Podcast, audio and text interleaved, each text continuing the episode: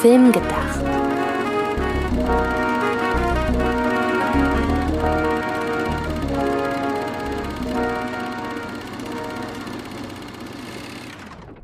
Hallo, liebe Zuhörerinnen und Zuhörer zu einer neuen Folge von Film gedacht. Film gedacht.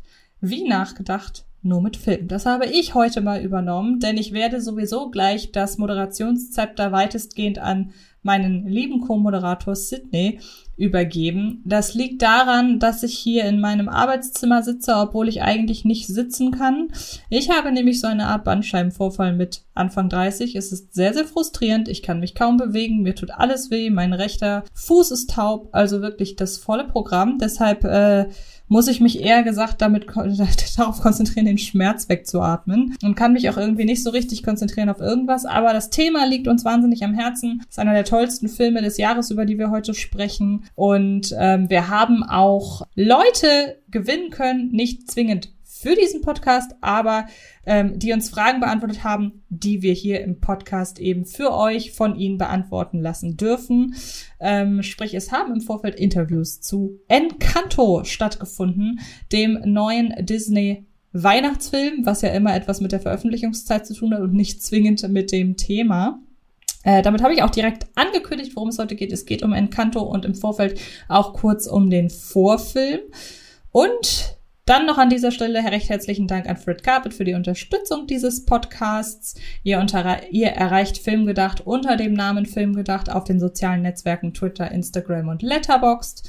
Wer mich persönlich erreichen will, der macht das ebenfalls über Twitter und Instagram. Ähm, da heiße ich jeweils Antje Wessels. Und Sydney kann direkt sagen, wie man ihn erreicht und dann übergebe ich das Moderationszepter auch direkt an ihn. Ja, tut mir leid, Antje, dass du ausgerechnet bei diese Aufgabe, Ausgabe, auf die wir uns so gefreut haben, so ausgenockt bist. Mhm. Aber ich bin froh, dass du dich dennoch hinters Mikro gezerrt hast, fast wortwörtlich. Und vor allem glaube ich, dass unsere ZuhörerInnen froh sind, denn die, ja gut, eine One-Man-Show wäre es ja nicht, aber die Sydney moderiert Interview-Clips an Joe. Die Leute wollen doch dich hören. Und daher. Vor allem wollen froh. sie wissen, wie wir den Film fanden. Denke genau. ich. Genau.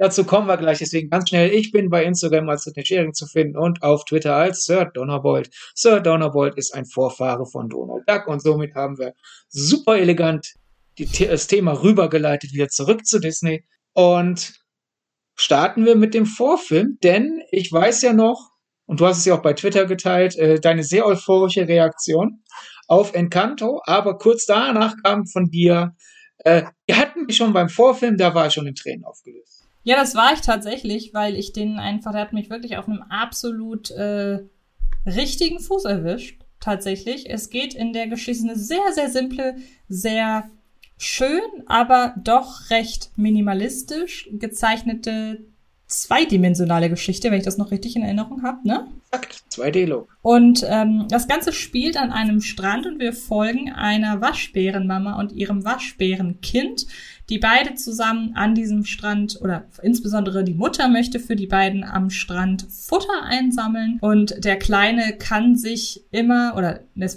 müsste ja eigentlich eine Waschbärin sein, oder? Wenn man so überlegt. Mal eigentlich wissen wir gar nichts. Es sind zwei Waschbären, ein erwachsenes Waschbär und ein Babywaschbär. Da gibt's keine. Das, die Sache ist ja die, wer den Vorfilm noch nicht gesehen hat, äh, weil, muss es, wird es ja nicht wissen. Die sind ja jetzt nicht so stark vermenschlicht. Die tragen keine Klamotten, die haben auch nicht diesen Klassiker, okay, die weiblichen Waschbären haben stärkere Wimpern, wir wissen nichts, wir mhm. wissen halt nur Elternteil und Kind. Ich habe mir das jetzt tatsächlich daher geleitet, weil man ja am Ende sieht, dass der kleine Waschbär, wir haben ja quasi einen Sprung irgendwann in die Zukunft. Und da sieht man ja, was mit dem Waschbär passiert ist. Und deshalb hatte Kann ich das so. Papa könnte auch ne? Papa Waschbär sein. Waschbär, Papa Waschbär. Hast du recht. Ich hab's, ist mir gerade so eingefallen. Ist tatsächlich auch völlig irrelevant, wer es für ein Geschlecht ist. Ich meine, das ist, ist ja eigentlich schon ein, ein, ein, eine schöne künstlerische Entscheidung. Einfach dir nicht genau vorzukommen, was das, äh, was genau da vorgeht, sondern halt einfach sozusagen erziehungsberechtigter Waschbär und Kind Waschbär. Ja. Äh, du hast da halt dann direkt äh, Mama-Tochter rein interpretiert. Ist mir aber tatsächlich jetzt gerade erst so ein bisschen aufgefallen. Hatte jetzt auch überhaupt nichts mit äh, Gender-Gleichberechtigung in diesem Podcast zu tun, sondern einfach, weil mir das gerade so einfiel. Ich glaube auch einfach mit Identifikationspotenzial. Du siehst dann halt eher Beziehung drin. ja. die du da sehen willst. Ja. Jedenfalls, man sieht halt einen Erwachsenenwaschbär und einem ihn erziehungsbedingt unterlegenes Kind.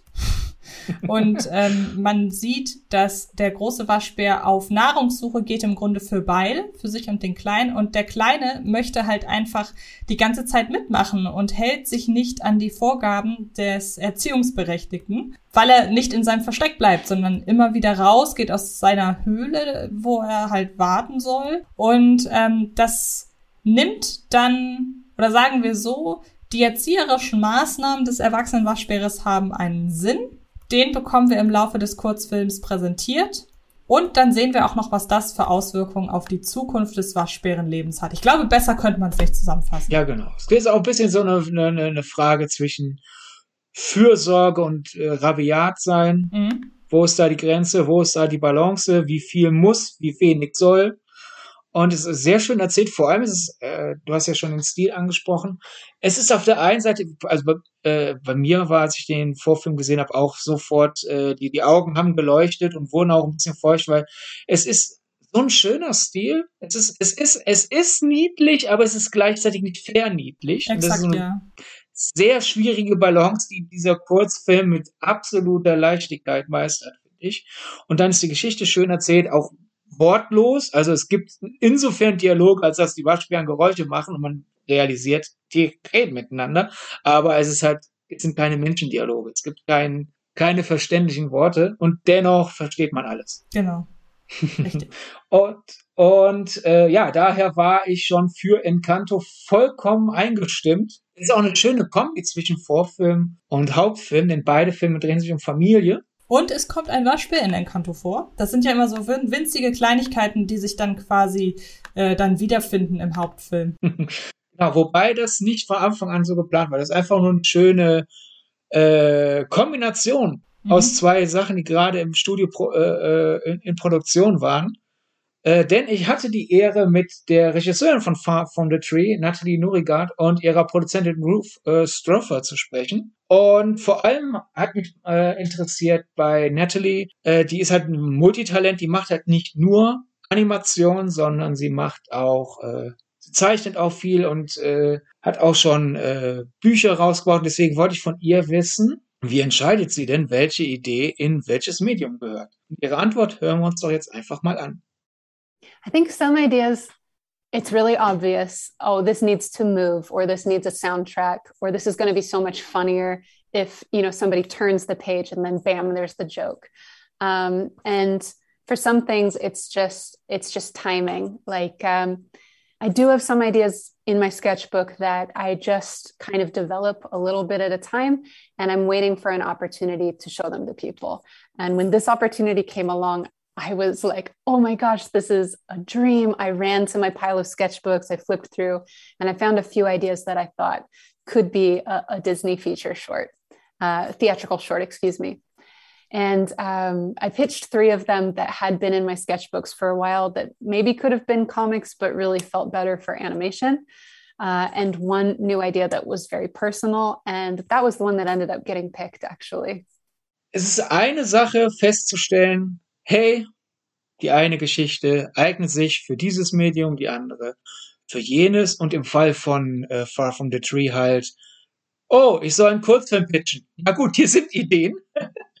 ähm, aber das Finden der Geschichte ist ja dann nochmal äh, ein mindestens genauso wichtiger Schritt wie halt die Frage, welches Medium.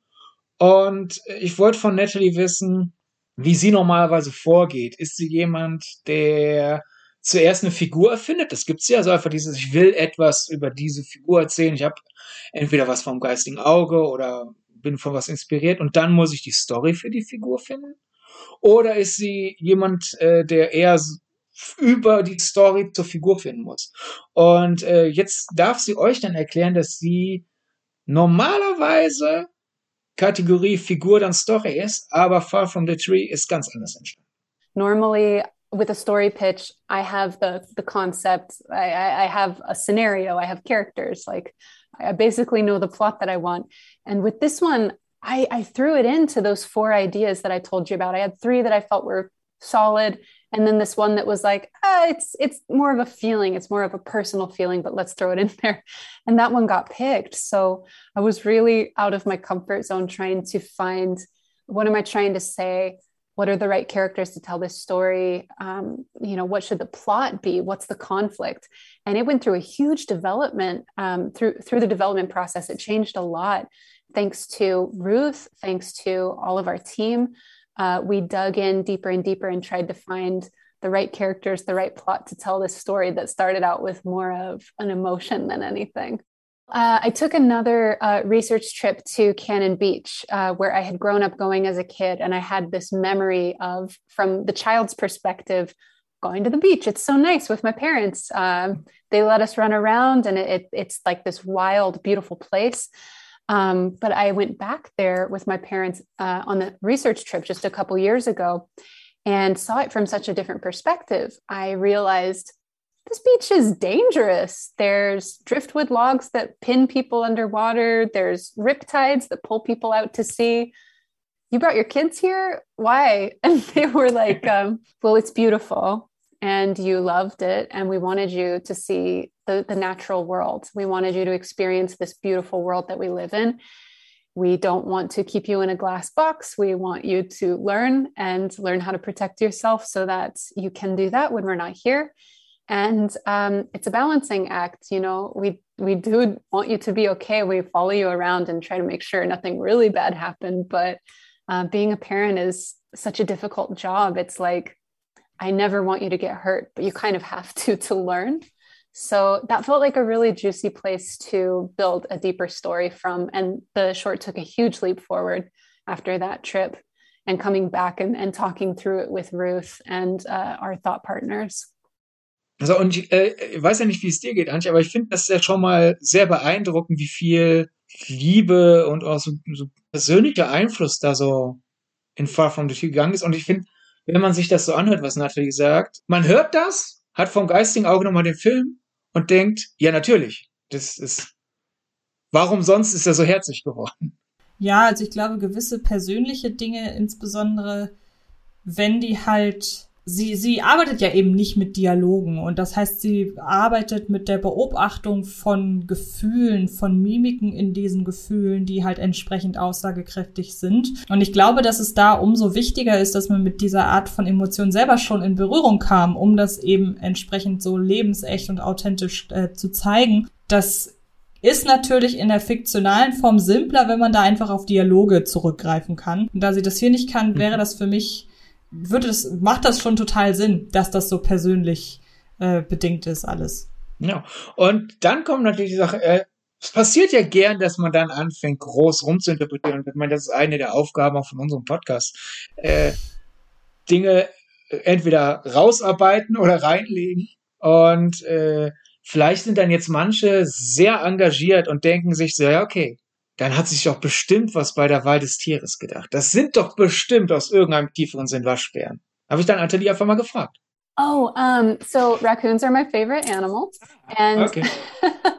on that research trip with my parents, we were staying in an old beach house, and there was this big, old, mean raccoon on the roof, just making so much noise, kept us up at night. And uh, when we were looking into, okay, what animals live at this beach, there's a lot of cool ones to choose from, but raccoons are on the list. I was like, let's do my favorite animal. Let's do it. They're they're so perfect for animation. It's like they're designed for it. Das finde ich total süß, weil überleg mal, was der was wäre das für ein Film geworden, wären ihre Lieblingstiere Kakerlaken oder Elefanten. Das wäre ein ganz anderer Film geworden. Ich weiß, also ich glaube, bei Kakerlaken wäre dann irgendwer bei Disney so eingeschätzt, so nett. Ist ja schön, dass du eine herzliche Geschichte so aus deinem tiefsten Innersten kommt. Aber kannst du dann nicht dein zweitliebstes Tier nehmen? Ja, genau. Elefanten hingegen hätte funktioniert. Ja. Stell dir mal vor, das kleine Baby-Elefantchen, das hätte auch funktioniert. Ja. Aber Waschbären sind schon eine sehr schöne Wahl. Ja, auf jeden Fall. Was, was, was ist eigentlich nochmal dein Lieblingstier? Womit hättest du die Geschichte erzählt? Es ist natürlich naheliegend, ein Pferd zu nehmen, so. Aber ich finde schon, dass der Waschbär allein deshalb natürlich wahnsinnig viel hergibt, weil er ja so süß ist und weil ja auch echte Waschbären so eine starke Mimik haben. Deshalb finde ich die Wahl eines Waschbären viel naheliegender als jetzt bei mir Pferd. So, Ja. ja. Ich bin übrigens auch doof. Ich, ich hätte die Frage selber man es erlebt. Stimmt. Aber äh, einerseits Waschbären süß, aber andererseits, sie sind auch überzeugend, sie können überzeugend kratzbürstig sein. Ja. Das kommt ja auch noch hinzu. Das, das, das ist ja auch noch wichtig für den Kurzfilm. Also wenn das irgendein Tier, das immer süß ist und nichts anderes kann, das glaube ich auch nicht funktioniert. Genau. Damit wir äh, aber äh, Stoffer nicht außen vor lassen, äh, will ich doch auch noch kurz einen Clip ähm, von ihr euch präsentieren. Denn ich wollte dann einfach mal wissen, wie das so ist, so als Produzentin, die dann halt eine, eine Regisseurin und Autorin, ja, rumschubsen muss quasi, damit das Ding halt fertig wird. Weil eigentlich, die sind, die sind sehr dicke mit, miteinander und man braucht all- von Regie zu Produktion braucht natürlich auch ein enges Band, weil sonst wird die Arbeit anstrengend. Dessen ungeachtet ist halt die Aufgabe einer Produzentin, ab und zu mal auf den Tisch zu hauen. Und ja, das Ergebnis erzählt euch dann äh, sie einfach selbst. you know, I think personally, I had to um, decide that I was willing to push Natalie when she was butting up against walls where she's like, it's fine, it's fine, this is good. And, and to be willing to ask her some tough questions that made her feel some tough feelings. Um, and be be trust her enough that she would let me into that. I think that was a huge growing moment for me to to really as a producer be willing to go there with her and, and ask those questions and and trust that we could get through it and get to the other side and, and not have a big fight and call it a day. That you know it really made things better. And I know that you know that's a very personal, difficult decision that I made on the show. There was a lot of just production stuff that was hard and figuring out people and resources and staffing and all that stuff is hard. But I think as a producer, the really hard stuff is in that story room and and and going deep with with your director and both being willing to to jump off the deep end. That's a great producer because she had to make me feel safe doing that. Like she earned that. Irgendwie so ein bisschen wie bei uns. Unser Podcast würde auch nicht äh, klarkommen, wenn wir uns immer, wenn sie immer oder nicht so gut werden, wenn wir immer nur zu allem Ja und Amen sagen würden. Wobei wir ja das Glück haben, dass wir sehr, sehr ähnliche Auffassungen von Qualität, von dem, was der Inhalt sein muss und von Themen und so weiter haben. Das ist natürlich unser großer Vorteil. Und das wird wahrscheinlich auch bei denen, wird bei, bei denen ja wahrscheinlich auch so gewesen sein. Ja, ich wollte schon sagen, wo du sagst, es ist ja ähnlich wie bei uns. So, so, wer, jetzt, du hast es dann ja noch ausgeführt, aber ich hatte kurz die Frage auf den Lippen so, hä, wer ist dann bei uns Natalie und wer ist bei uns gut? Es ging eher um die, äh, um die, um die ehrliche Aussprache bei gewissen Ach so, ja, ja, ja, gut. Das verstehe ich. Naja, ich hoffe jedenfalls, dass euch äh, bisher unsere erste Ausgabe, wir hatten ja schon den äh, Halloween-Monat, wir hatten ja schon den November und das hier ist ja jetzt dann quasi Ausgabe 1 im Jetzt wollen wir mal was Neues ausprobieren innerhalb Film gedacht Ember. Und ja, schreibt uns doch bitte in den sozialen Netzwerken, wie ihr die Ausgabe findet, ob ihr gerne öfter Interviewausgaben hättet und beantwortet uns doch so eine Frage. Wir hatten nicht im Vorfeld dieses, dieses leichte Problem. Einerseits sollte man ja denken, Filmfans in Deutschland im Jahr 2021 sind englisch affin genug. Aber andererseits jetzt im deutschen Podcast die ganze Zeit englische Clips und waren so ein bisschen in der Frage, wie sehr wollen wir Vorfeld, Nachfeld die Interviews nochmal auf Deutsch zusammenfassen? Und gebt uns doch gern Feedback, ob ihr noch mehr Übersetzungen hättet haben wollen oder ihr denkt, ihr müsst nicht dauernd nachkauen, was sie sagen. Wir verstehen es. Genau. Und ohne es zu jinxen, deshalb äh, gehe ich nicht aufs Detail ein, aber wir können zumindest sagen, wir haben unsere Fühler auch schon in andere Richtungen ausgestreckt. Für weitere Folgen. Genau. Auch in andere Sprachen. Wir haben eine slowenische Kamerafrau gefragt, äh, was ihre liebste Linse ist. Genau. Also, äh, mich würde das auch interessieren, aber ich glaube, dann wären wir wirklich ein absoluter Nischen. Das glaube ich auch. Okay. Wo, genau, gehen wir von, un- von unserer Schwachsinnsankündigung. Äh, wobei, äh, weißt du, was das Problem ist? Jetzt habe ich wirklich Bock drauf, das zu machen. Ja, einfach mal gucken. Weil vielleicht sind es dann auch Leute, die noch nicht so bekannt sind, dann haben die nicht den allervollsten Terminplan. Ja, und vor allem, wenn die dann irgendwann, äh, wenn die Frau dann irgendwann mal die Kamera führt bei dem slowenischen Oscar-Beitrag, Stimmt. wir sagen, wir hatten sie zuerst. Aber recht. bevor wir uns jetzt da rein verzetteln, Antje, möchtest du uns vom Vorfilm zum Hauptfilm überleiten? Ja, ich überlege gerade, wie ich das am besten mache. Aber sagen wir so, wir waren halt wirklich vom Vorfilm, vor, vom Vorfilm schon sehr angetan. Und da wäre die Fallhöhe natürlich recht groß gewesen, wenn der Hauptfilm dieser Qualität nicht nachgekommen wäre. Aber ich möchte fast behaupten, die hat nahtlos daran angeschlossen und ich musste lange zurückgehen, bis ich einen Disney-Animationsfilm gefunden habe, der ähnliche, eine ähnliche innere Euphorie und das nicht nach außen, sondern wirklich so nach innen in mir ausgelöst hat. Und ich bin aus dem Film raus und war so einfach, ich hatte so eine Glückseligkeit, die ich lange nicht mehr in mir gespürt habe in Folge eines Films. Und ähm, das, obwohl jetzt noch nicht mal die größten neuen Erkenntnisse in diesem Film mich irgendwie erreicht haben. Nach dem Motto, ich bin jetzt schlauer aus dem Film rausgegangen, als ich reingegangen bin. Sondern es war einfach auf jedweder Ebene hat es mich total erreicht. Es hat mich emotional erreicht, obwohl der Film nicht groß auf die Tränendrüse drückt. Also im Grunde macht der Film alles, was er macht, ohne mit dem Holzhammer vorzugehen und gleichzeitig trifft es einen aber auf eine Art, wie normalerweise der Holzhammer einen treffen würde, was für mich einfach absolut dafür spricht, mit was für einer emotionalen Intensität dieser Film arbeitet. Wie gesagt, obwohl er zum Großteil, oder nein, nicht zum Großteil, obwohl, obwohl ja ein wichtiger Teil des Films einfach aus beschwingten Gesangsnummern besteht und es jetzt eben kein klassisches Drama oder so ist. Aber letzten Endes, muss ich sagen, hat er mich wirklich vollkommen umgehauen und auch überrascht, weil ich im Vorfeld keinerlei Erwartungen an ihn hatte. Ja, ich bin ja mit Erwartungen reingegangen, denn zur Vorbereitung auf die Interviews, die wirklich mit langem Vorlauf stattfanden, durfte ich schon insgesamt 30 Minuten sehen aus ungefähr der ersten Hälfte. Das waren nicht 30 Minuten am Stück. Und äh, habe an, an so einer, du kennst das auch, Antje, an so einer äh, Präsentation teilgenommen. Mhm. Dieses, wenn so ein bisschen so Schulreferat in der beeindruckendsten Variante. So quasi, hey, wir haben uns das und das gedacht und so sieht das dann aus. Und hier sind Aufnahmen von unserem Recherchetrip und sonst was. Ja. Ähm, das macht Disney auch ab und zu. Und ich habe das Gefühl, die machen das bei den Filmen, auf die sie ein bisschen stolzer sind. Und manchmal, manchmal machen sie es nicht. Ja. Manchmal machen sie es nicht und der Film ist dann auch nicht so gut. Ich weiß es nicht, vielleicht ist es auch Zufall, wir bilden uns das ein.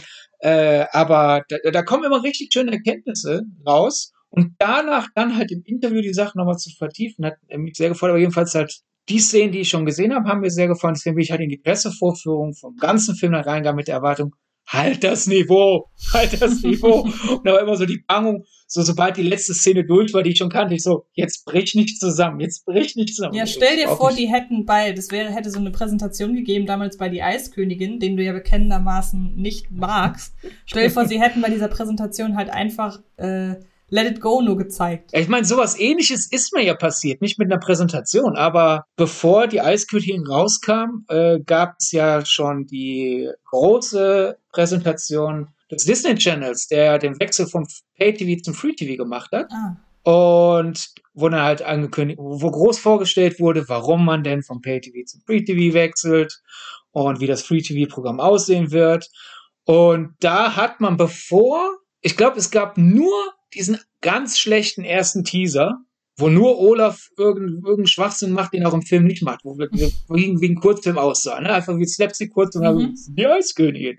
Nur das gab's. Und es gab dann halt so Gemurmel, so, ah ja, da gibt's einen ganz guten Song von Leuten, von Leuten, die Leute kennen, die Leute kennen, die Leute ja. kennen, die mit Produktion zu tun haben, wenn dann so in ganz tiefen Animationsformen sagt, ah, freut euch drauf, da gibt's einen guten Song. Man, sonst wusste man wirklich fast nichts, ja. Und auf dieser Disney Channel Präsentation äh, hat äh, äh, Wilhelmine Werkeik die deutsche Stimme von Elsa Let It Go gesungen, aber halt im Original, weil wahrscheinlich die deutschen Texte noch nicht feststanden. Verstehe. Und das war halt quasi so, also ich gehörte zu den wahrscheinlich ersten Menschen, die nicht zu Disney gehören, äh, auf der Welt, die Let It Go gehört haben. Ach krass. Und da habe ich auch gedacht so, hey, also wenn der Rest des Films dieses Niveau hält.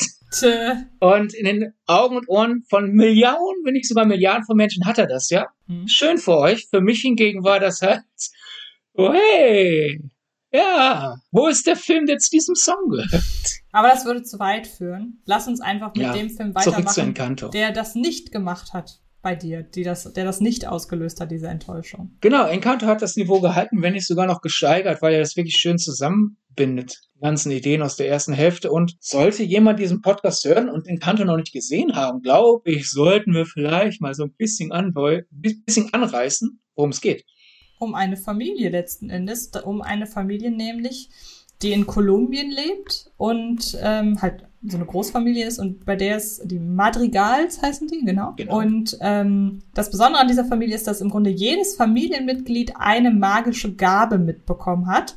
Wäre aber langweilig, einfach dem zu folgen. Der Film folgt nämlich einem Familienmitglied, einem jungen Mädchen, ähm, das als einzige keine magische Gabe mit auf den Weg bekommen hat. Das heißt, wenn man oft und, und da kommt sie in der, so im ersten Moment insofern gut klar, als dass sie nach außen hin immer zu immer sagt, so ja, ist schon in Ordnung, ich habe andere andere Stärken, bla bla.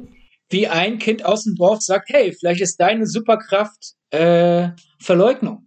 Genau, zum Beispiel. Und zwar überzeugende Verleugnung, weil man schon den Eindruck hat, zumindest ganz am Anfang hat man den Eindruck, okay, sie glaubt auch daran, dass, dass das alles nicht schlimm ist, aber relativ schnell offenbart sich dann, die hadert da schon ganz schön mit. Da können ihre Eltern noch so aufdringlich immer wieder sagen, das ist überhaupt nicht schlimm und bla.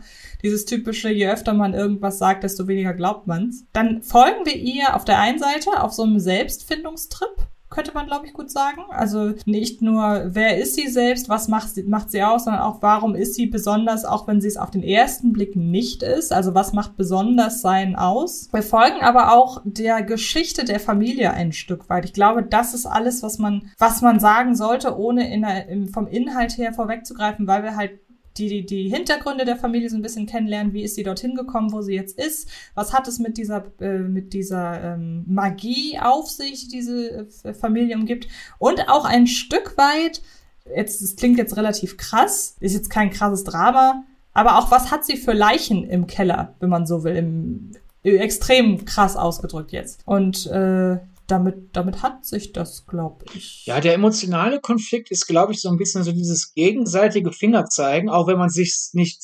einander zugestehen will, nach Motto von Mirabels Seite auch, auch wenn sie so tut, als käme sie damit klar, schon ein bisschen dieses Gefühl, irgendwie lebt mir meine Familie die ganze Zeit vor, wie toll man ist und schon das Gefühl, man guckt ein bisschen auf mich herab.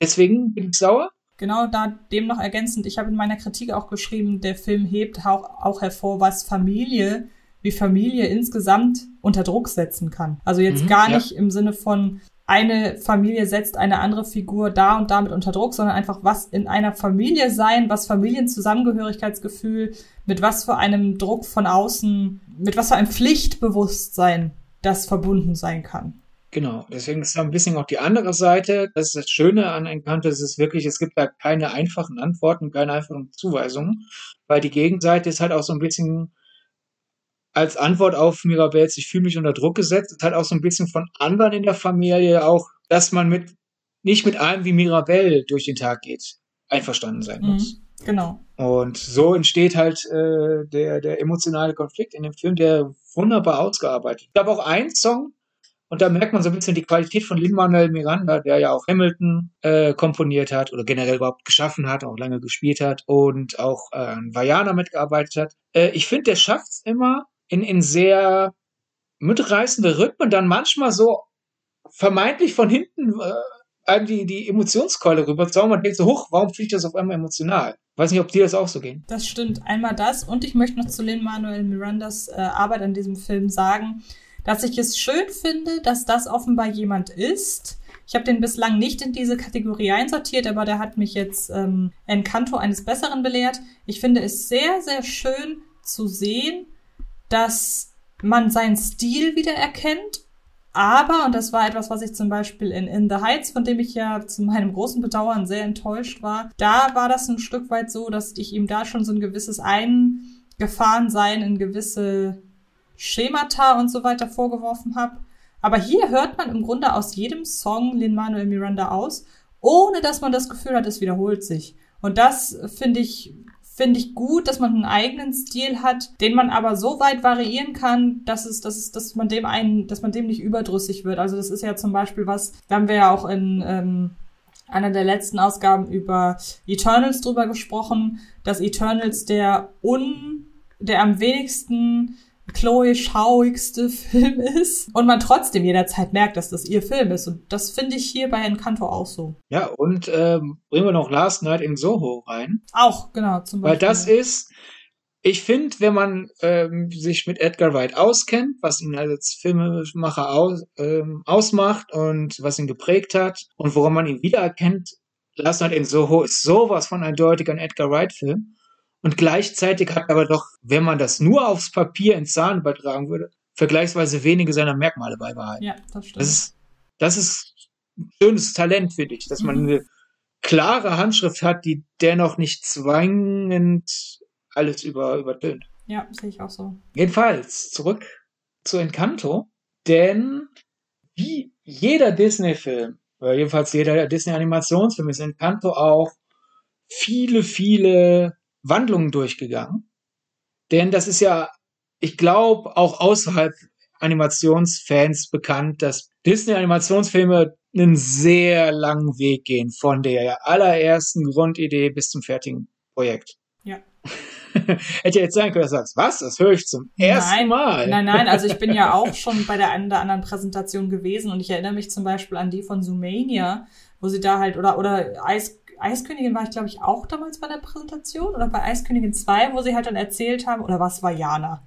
Weiß ich gerade gar nicht. Es wird Vajana gewesen sein, aber die Eiskönigin hatten jetzt nicht die Nee. Präsentation. Dann war es bei Vajana, wo sie halt dann auch wirklich erzählt haben, wie sie an die Orte gegangen sind, die sie inspiriert haben. Oder bei Zoomania, wie sie die Bewegungsabläufe von echten Tieren auf die Bewegungsabläufe der animierten Tiere übertragen haben und so weiter. Das ist ja schon, das entspricht ja diesem Aufwand und dass das dann halt auch bei Encanto nicht anders war. Gut, da bin ich jetzt von ausgegangen, deshalb habe ich dir da einfach mal blind zugestimmt. Ja, mir ging es jetzt mehr so ein bisschen um, um, um die Story, denn die Sache ist die, äh, Animation ist halt auch einerseits ein bisschen historisch geschuldet, wie halt Animationsfilme so ein bisschen, es hat, hat ein bisschen den Charakter, so wurde es schon immer gemacht. Andererseits liegt es auch einfach an Medium selbst. Es ist halt ein Film generell ist ein kollektives Medium. Es gibt ja irgendwie mal ein paar Leute, die meinen, was?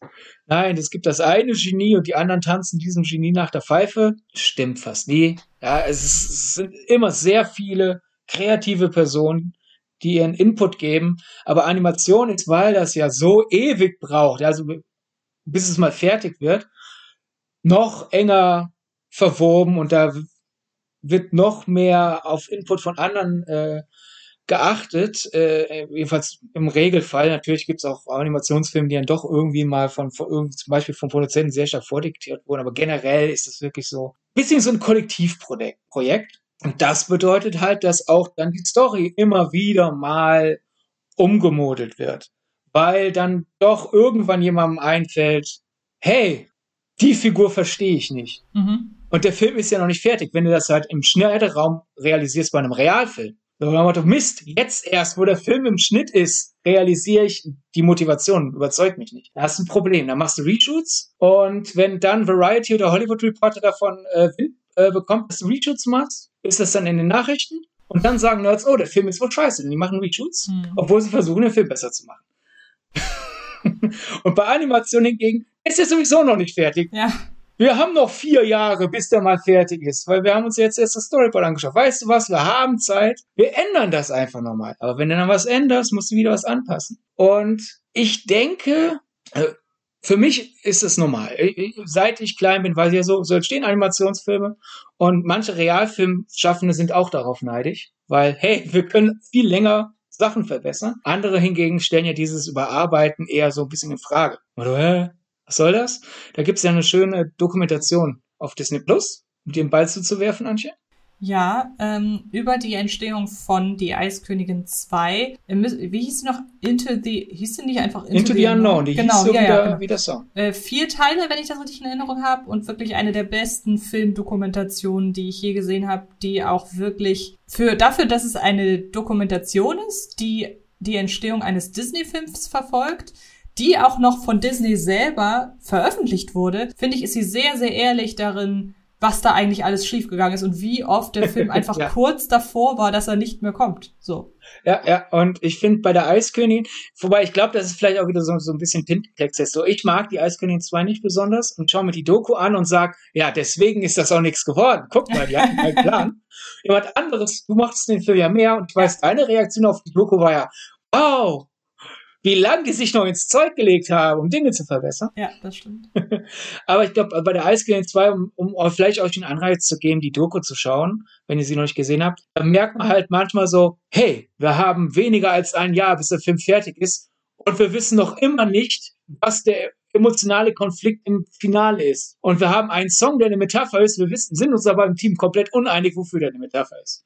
Da war nicht alles so gut durchdacht wie bei Encanto. Ja, wobei gerade deswegen, gerade deswegen, glaube ich, bietet sich die Eiscreme vielleicht mal für eine Folge an. Aber bei Encanto ist, soweit, soweit wir das jetzt wissen, hatte er dieses klassische Animationsfilm wird immer und immer weiter überarbeitet, weil man halt einfach Dinge optimieren wollte. Mhm. Und egal ob Animationsfilm oder Schreiben oder Serien machen oder Realfilme, es gibt ja das Konzept Kill Your Darlings. Mhm. Möchtest du es den Leuten erklären? Ist übrigens auch ein sehr, sehr guter Film mit, äh, äh, wie heißt der? Danny Radcliffe, möchte ich an dieser Stelle einmal kurz sagen sehr unbekannt. Ähm, Kill Your Darlings heißt so ein bisschen im ja, Schreib- beziehungsweise im kreativen Entstehungsprozess. Ich kenne es jetzt tatsächlich nur im Schreibprozess, aber insbesondere, ich würde halt behaupten, im kreativen Entstehungsprozess von Werken quasi die Überwindung die teilweise von außen dann kommt an die Kreativen, sich von Lieblingselementen zu verabschieden, weil es, genau. weil derjenige, der diesen, dieses, diesen Darling äh, hat,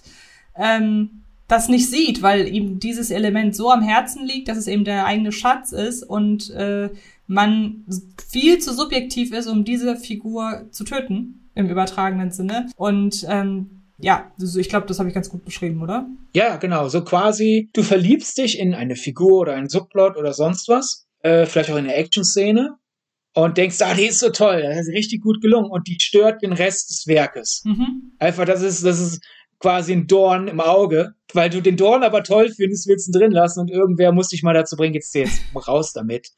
Und das ist eine Sache, die fragt man eigentlich eher Autoren, Autorinnen, aber ich habe einfach mal aus Jux Produzentin Yvette Marino danach gefragt, weil äh, ich quasi gern wissen wollte, so wie, wie geht sie mit Kill Your Darling um? Und vor allem bei Encanto, wer hat dafür gesorgt, dass die Darlings halt getötet werden, wenn sie getötet werden müssen?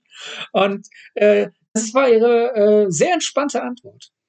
Um, I think you know going through this this this film and this process and and really uh you know we at disney we here we screen our film about eight times uh over the course of two years. And so knowing um knowing that and knowing that each time you screen the film is just an evolution of, of what you screened before and knowing that there is a screening after that is going to evolve past it you know i don't look at it as oh we need to kill this darling we just we're going to put this on the shelf right now and yeah. see if we need it later so there was a lot of conversation and going back and forth about like you know and we had people who felt very strongly about certain parts and saying oh well i really think you know we really need this uh this section here or you know the abuela's backstory was a huge discussion of how uh, you know, her and Pedro, you know, the opening of the film that you saw and her and Pedro made the journey and how the Encanto was built was a big discussion for a long time. And,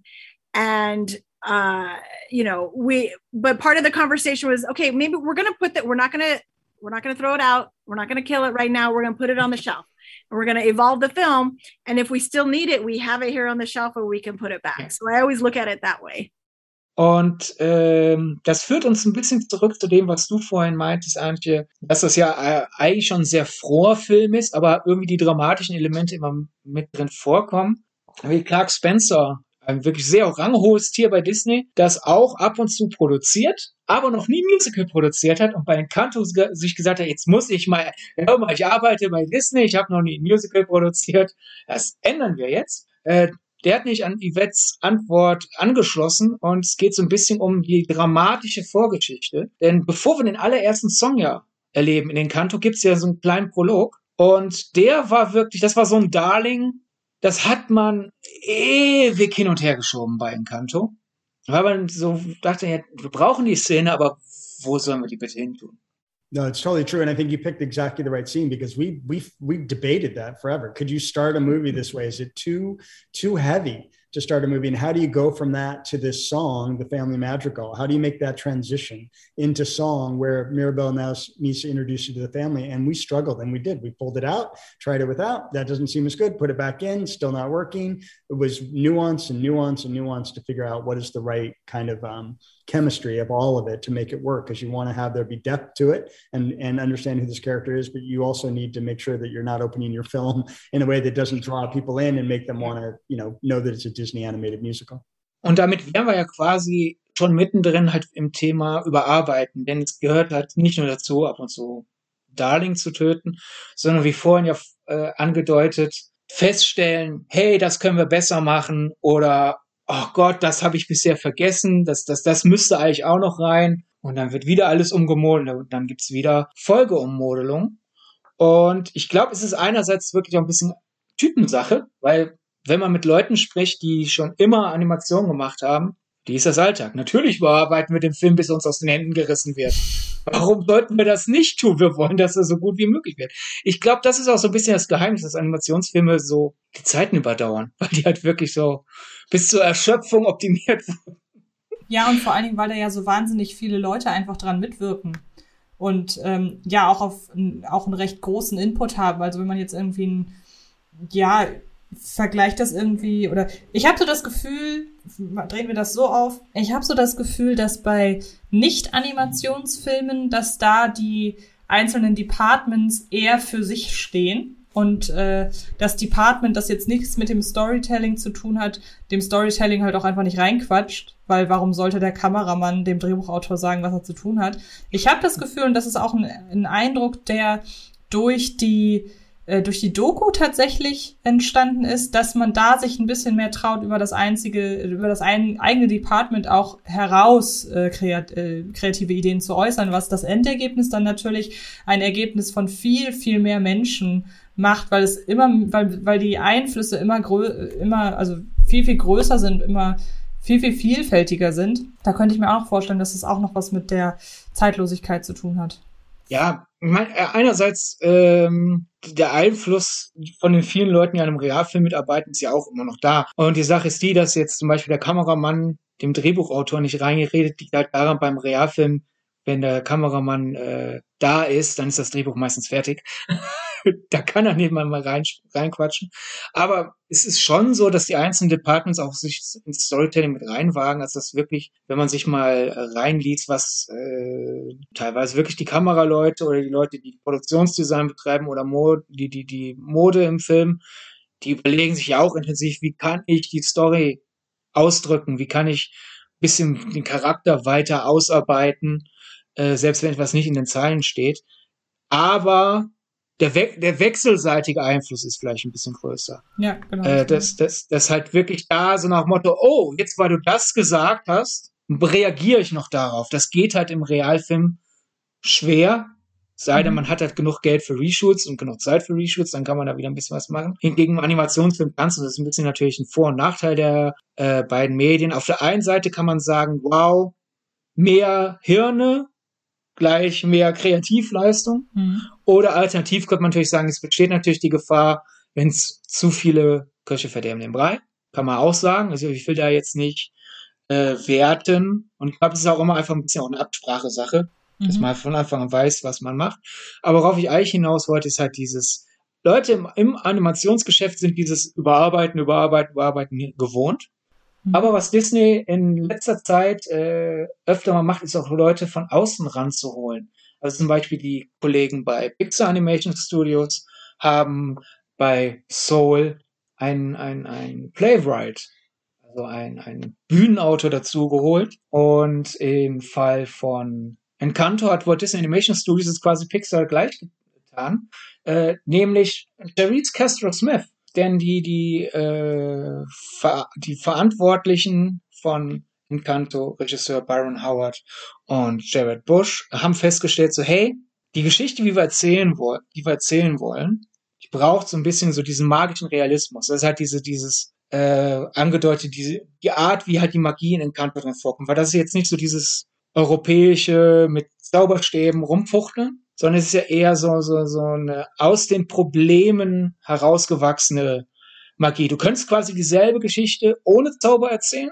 Das könntest du jetzt bei manchen Fantasy-Sachen, die eher diesen, diesen europäischen, äh, ma europäische Magie haben, nicht. Aber durch die Magie wird alles ein bisschen intensiviert. Und äh, sie haben sich halt überlegt, wir brauchen Personen, die sich mit äh, magischem Realismus auskennt. Und da hat man halt Therese Casper Smith geholt, die auch äh, vor allem äh, für ihre Bühnenarbeit bekannt ist, die aber auch zum Beispiel Spuk in Hill House, mhm. Netflix, mitgearbeitet hat. Und sie hatte auch eine Folge The Exorcist, hat sie auch noch verantwortet.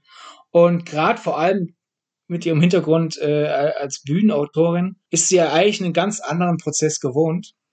Und weil sie so viel Ahnung im magischen Realismus hat, wurde sie halt für Encanto rekrutiert. Sie ist dann sogar von äh, Co-Autorin zusammen mit Jared Bush auch zur Co-Regisseurin aufgestiegen. Und ich wollte von ihr einfach mal wissen, erstens, wie es denn ist, äh, sich in ein bereits etabliertes Duo einzufügen, weil Byron Howard und Jared Bush schon zusammen so Mania gemacht haben. Also ist da ja schon mal eine bestehende Dynamik. Und zweitens wollte ich halt von ihr wissen, was, wie sie sich da reingefühlt hat in dieses, okay, wir, wir bearbeiten die Story bis zum letzten Moment. Und das ist ihre Antwort. One of the amazing things about the process of Disney animation is that it's by design uh, really iterative and it's a process where, you know, Jared and I wrote the first draft of the script years ago. Uh, you know, we worked really closely with the story artists, with the Colombian Cultural Trusts, screened the movie, eight times. Uh, and so it just went through so many different evolutions between our team, between uh, our familia group, who we're always talking to and getting inspiration from.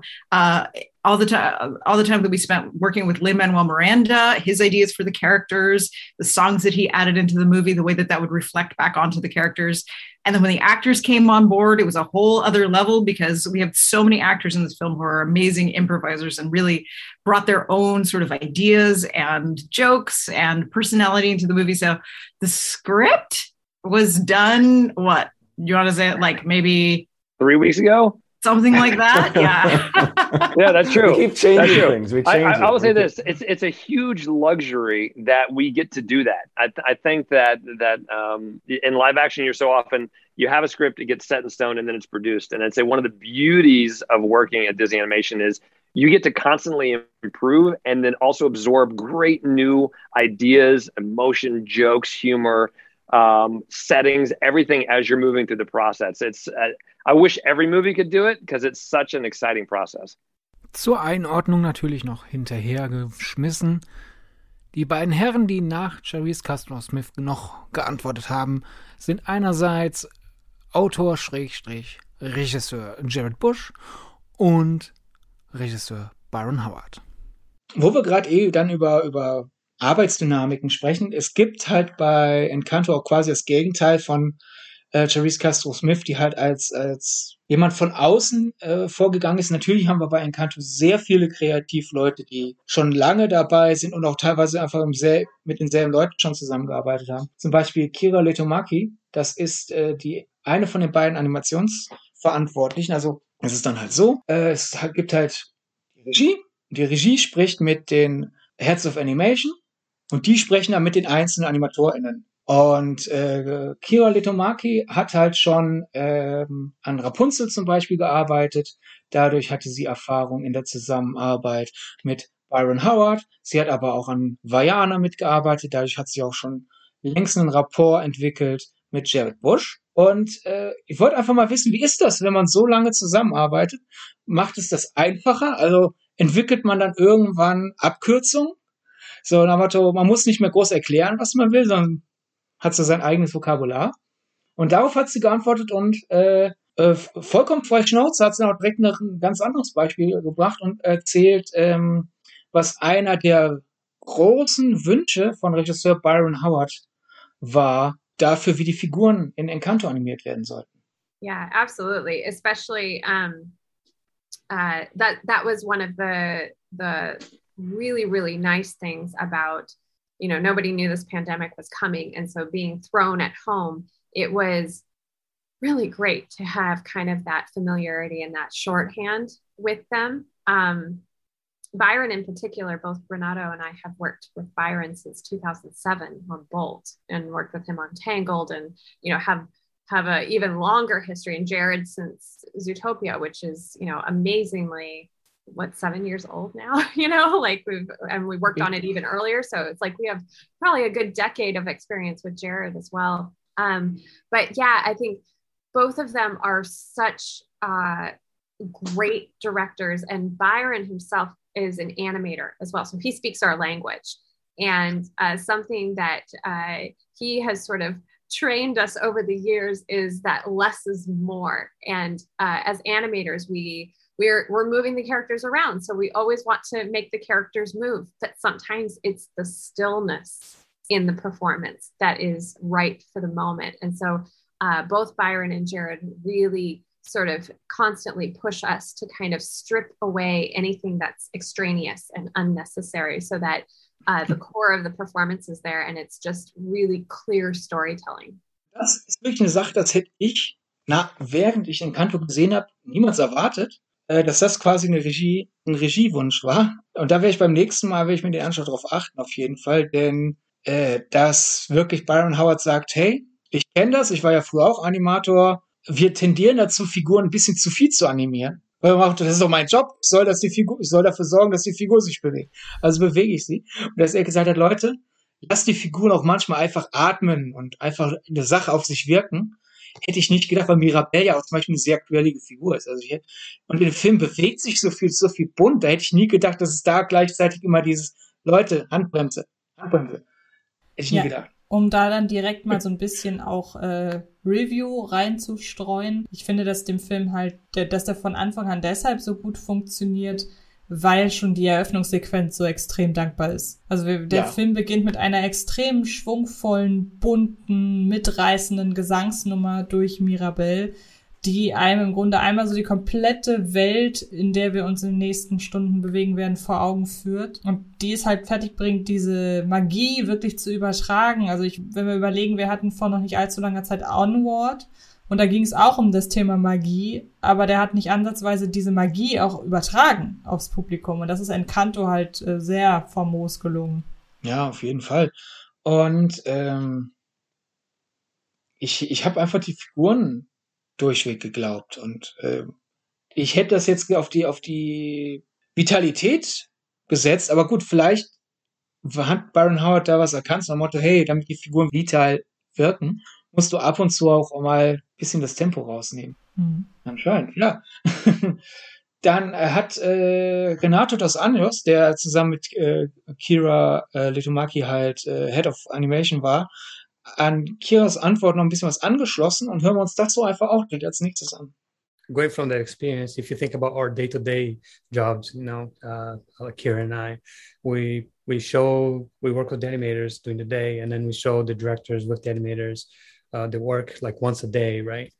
But the rest of our day is just uh, trying to see, or uh, you know, trying to channel uh, what the directors would want on the shots uh, when we work with the animators offline. So the majority of the, our day is really trying to com- you know embody their vision and make sure we're the animators are kind of getting closer and closer to to their thoughts so that comes from really being uh, i have worked with them so much uh, that we kind of understand what they're looking for i often felt like when we're looking at a shot uh, outside of dailies that i knew exactly what byron would want you know so it's easy to kind of guide the team a little bit that way Interessant fand ich auch, äh, jedenfalls in den Augen von äh, Renato dos Anjos, ähm, gibt es eine ganz klare Antwort, wer die schwierigste Figur im Film war. Denn das, um ein bisschen vorwegzugreifen, um halt den eingangs erwähnten Übersetzungsservice mal auf nochmal zu bieten. Du hast es vorhin auch erwähnt, Antje, bei Disney macht man ja so diesen, diesen Walking Cycle, also diesen Testgang für eine Figur. Also, wie geht diese Figur eigentlich? Wie drücken wir ihre Persönlichkeit aus? Das ist eigentlich ein absolutes Standardverfahren, aber bei Mirabelle hat man sich da echt schwer getan, Gang für sie zu finden. Und ähm, ja, Renato erklärt das jetzt einfach selbst und äh, Kira ergänzt es. uh, 100% Mirabelle. She took the longest. I think she's got, you know, obviously the she's the main character and she's got this amazing journey that she goes through in the film. Uh, but we we started doing like some at first we were doing some walk, walk cycles to show the director to see if there's something that landed because that's normally what how we we our process we have a model and then we put a walk cycle on the model so we can start seeing the character move around and that was very challenging to kind of uh, zone in exactly what that walk needed to be uh, uh, i think you know the directors what they were looking for something that it needed to be catered per shot you know so the walk was actually I don't think we ever used that walk in the movie. Yeah, even when we even when we finished that walk, I don't think we were able to use that in the film because in every scene she moves a little differently. She went through a long journey finding exactly what what you know what mannerisms work for her, what kind of expressions would work perfect for her facial. Uh, I don't know. I don't know if Kira if you want to add to that because she was so complicated. Yeah, it was it was sort of finding that balance between here's this girl who is really uh really talented and capable and yet you know she's the unspecial madrigal like she's the one that didn't get a gift and so uh you know she's sort of imperfect in some of her her movement but she's not clumsy. She's not you know is trying to find that right balance. And mirabelle also is a bit of a show person where she is trying to put on this facade that her not having a gift doesn't bother her. Like she's still upbeat. And i think you saw a bit about her going around the town where the kids are kind of uh, begging her to reveal what her gift is. And she's she's putting on that facade. So she uh, she's a bit of a of an actor as well and so to kind of figure out like okay what is Mirabelle behind closed doors when she's by herself who is she when she's in front of her family you know uh, there, there's all of these different uh, facets to her character. And so it, she was different depending on the situation that she was in. Ich finde, da ist wirklich durch, durch diese, wir wissen nicht so ganz, wie wir die Figur bewegen sollen. Also bewegt sich in jeder Szene so ein bisschen anders, weil das wird auch zur Figur passen. Ist so ein richtig schöner Glücksgriff. So dieses, da wird das Unangepasste von Mirabelle wirklich konsequent ausgesagt. Durch so einen Zufall, nämlich, hey, wir finden, wir finden da nicht die Lösung. Und das ist ja generell, finde ich, etwas, was die Figur auch ausmacht, dass sie sich nicht ganz klar ähm, auf eine bestimmte Eigenheit runterbrechen lässt. Also das muss man ja sagen, dass Disney-Filme oder andere Disney-Filme da teilweise schon ein bisschen klarer sind in ihrer Figurenauslegung, was natürlich auch dem geschuldet ist. Früher war Disney ja noch mehr und auch Pixar noch mehr. Die haben immer schon äh, Unterhaltung quasi für alle gemacht, aber man ist ja nun mehr und mehr dazu übergegangen, sich auch so ein bisschen darauf, davon loszulösen, zu sagen, ey, äh, wir machen halt, wir wollen auch so ein paar Sachen eher für Erwachsene erzählen, so, um es sehr einfach auszudrücken. Deshalb waren früher, fand ich die Charaktere durchaus simpler in ihrer Zeichnung. Das ist hier jetzt bei Mirabelle halt was völlig anderes, weil sie halt ihre individuellen Stärken, ihre individuellen Schwächen hat. Aber es ist relativ schwer, sie auf eine Eigenheit oder auf ein Charaktermerkmal herunterzubrechen. Und das mag ich an der Figur sehr. Ich meine, die, die gesteigerte Komplexität jedenfalls innerhalb der Computeranimation lässt sich auch einfach mit technischem Fortschritt erklären. Mhm. Denn äh, das ist ja, das vermisse ich ja so ein bisschen am, Zeichen, am, am Zeichentrick, dass der äh, nicht mehr die Stellung hat, die er früher hatte. Eine gute Zeichnung bleibt eine gute Zeichnung, egal ob die 20, 30 oder 40 Jahre alt ist. Hingegen bei Computeranimationen, also das, was uns 1995 zum Staunen versetzt hat, äh, sieht heute halt aus wie 1995. Ja. Stichwort Toy Aber, Story. ja, genau. Ist ein, ist erzählerisch ein guter Film. Optisch, mein, man arbeitet mit dem, was man hat. Ne? Mhm. Und äh, ja, ich habe hab, äh, Renate und Kira einfach auch mal wirklich gefragt, so, man hört ja immer von diesen Fortschritten bei Animationsfilmen. Und manchmal wird da ja auch dann was draus gemacht, zum Beispiel einfach der Sprung von, mal kurz zu Pixar äh, zu gehen, die unglaublichen eins zu die unglaublichen zwei. Also das wie viel intensiver äh, die Details einfach sind beim zweiten Teil, dass du ja dann nicht nur Beschaffenheit eines Stoffes siehst, sondern teilweise auch, wo er genäht wurde. So, mhm. oh, der Anzug, der wurde mal überarbeitet, das hat man früher nie gesehen. Und das sind meistens dann halt äh, diese, diese Sprünge nach vorne sind selten, wenn man über die spricht im Computeranimationsfilm, auf die Figuren bezogen. Es geht immer meistens, ach guck mal, wie viel mehr Haare wir jetzt animieren konnten, wie Ja. viel echter Stoff ist und sonst was, das Wasser. Und ich habe einfach mal gefragt, äh, was gibt es eigentlich für Fortsprünge in der Charakteranimation? Und da hat Renato mir erzählt, dass er und Kira, wann immer sie zusammenarbeiten, eine Wunschliste erstellen, was sie äh, bei ihrem nächsten Projekt erreichen wollen. Mhm. Und was das mit Encanto zu tun hat, hört ihr jetzt. Uh, well, it, it's funny enough because we every time Kier and I, when we worked on this movie, uh, you know, several movies together, uh, at the beginning we we make a list of things that we'd like to accomplish. You know, Mm. uh, and and and the list goes. It, it varies from time to time, and obviously, uh, at a service what the movie needs. Uh, in this movie, we want the characters to feel very tactile and to have a lot of physical interaction between them because they also it's something that we wanted to do. Uh, it's difficult to, to animate, but that's something that we wanted to do more, anyways. But it also fit Colombia culture because it's it's a you know it's a culture where people very much interact with each other that way. There, you know, there's a lot of physical interaction, a lot of physical contact. Uh, so we wanted to improve on that and make sure the movie didn't feel restricted that way because those things that come with uh, quite a bit of an expense uh, when you when people hug you know there's it adds a lot of complexity to the cloth Mhm. simulation because the clothing isn't free to move anymore it needs to accommodate for a hand that's kind of wrapped around it Mhm. and if the character squishes a little bit like that you know everything gets a little bit more cons- conf- uh, uh, constrained and in that uh, causes cost down the line because our technical animation team that's dealing with the cloth simulation it's going to be a lot harder for them to do. But Yeah. so our goal in uh, for animation this movie is to make the characters feel very pliable very organic and very uh, very squishy and, and very tactile. So um, and i think you know we we pushed a lot on that. We put a lot of effort on that. And we are very happy how that turned out Das ist halt so ein wunderschönes, ähm, so ein wunderschöner Vorfall.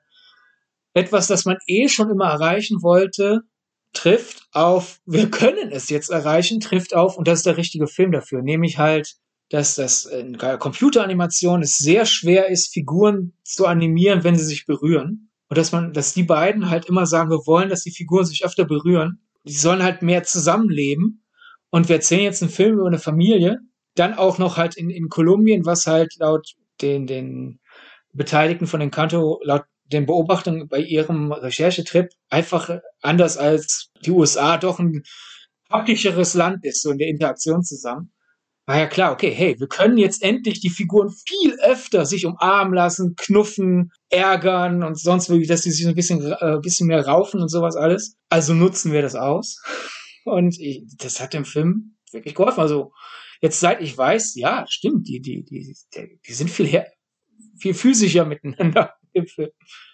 Aber eh schon bei Animationsfortschritten sind, ähm, Kira hat noch was, ähm, sie bezieht sich nämlich auf äh, die Augen, die auch in Encanto komplexer sind als sonst bisher in Computeranimationsfilmen. Und sie referenziert äh, den großartigen Glenn Keane, äh, meisterlicher Disney-Zeichner unter anderem von Tarzan, vom Beast und ähm, er, er war ja auch äh, an Rapunzel beteiligt und er hat damals äh, Kira einen Rat gegeben und äh, wie der bei Encanto befolgt wurde und auch dank der Technik befolgt werden konnte, hört ihr jetzt. You know, uh, in working on Tangled, uh, Glenn Keane always used to say to us, uh, if you're going to make a mistake, don't make it in the eyes because that's where everybody is looking. And, you know, the, the, there's that old adage that the eyes are the window to the soul. It is really true. It's like, you know, like when we're animating, spending the most time to get the eyes correct is the best place to spend your time. Um, and I will say this is this is involving other departments, but they they developed a brand new eye shader on this movie uh, where the depth of the pupil and the iris is so much uh, uh, richer. And uh, that really helped us in animation because there's all of, in, in the past, we have had to be very, very careful about how uh, we're posing the characters, especially like when they get into profile view, because sometimes like the eyes can look like they're just white spheres, like you don't see any of the pupil or the iris. And And so we used to sort of do, and this is back from like Walt's day, where they in hand drawn, where they would like cheat the pupil actually out of the eye, so that you'd have like this little black bulge that would kind of ride a little bit forward, so that you could see the eye direction. Well, now they've created this eye shader where as the head is turning, you, it, it's a little bit more realistic, where you can still see the pupil and the iris. And so that was uh, a huge thing for us in giving us a little bit more freedom in in how we could uh, sort of put some of that believable eye acting onto our characters. Okay. Bleiben wir kurz bei Figuren. Wir hatten ja vorhin erwähnt, wie schön das ist bei Encanto, ähm, wie sehr man da es merkt, was generell eine, eine ich finde durchaus eine Stärke von einem Animationsfilm ist nämlich halt dieses gegenseitige sich beeinflussen. Und das ist jetzt leider eine Sache, die muss ich ganz kurz monologisch zusammenfassen, weil das ist eine Sache, die habe ich in der vorhin erwähnten Präsentation gelernt. Die durfte man aber nicht aufzeichnen, deswegen habe ich ja leider keinen Originalclip. Encanto äh, hat ja viele Tanzszenen. Ach, wer hätte das gedacht bei einem Musical? Und man hat dieses Mal aber wirklich sehr früh professionelle Choreografen und Choreografen äh, zu Rate gezogen. Und man hat da quasi dann gesagt, hört mal, wir wollen authentische kolumbianische Tänze, die aber unsere Figuren ausdrücken und lasst euch mal was einfallen. Und man ist an Jamal Sims äh, herangetreten. Der ist unter anderem bekannt durch die Choreografie für die ganzen Step-Up-Filme, für äh, den Aladdin-Realfilm, man ist jetzt nicht der beste Realfilm, aber gut, die Tänze waren in Ordnung, da kann man nichts sagen. Äh, Descendants 3, der ist regelmäßig ähm, Gastchoreograf bei, oder unregelmäßiger Gastchoreograf, aber häufiger Gastchoreograf bei RuPaul's Drag Race.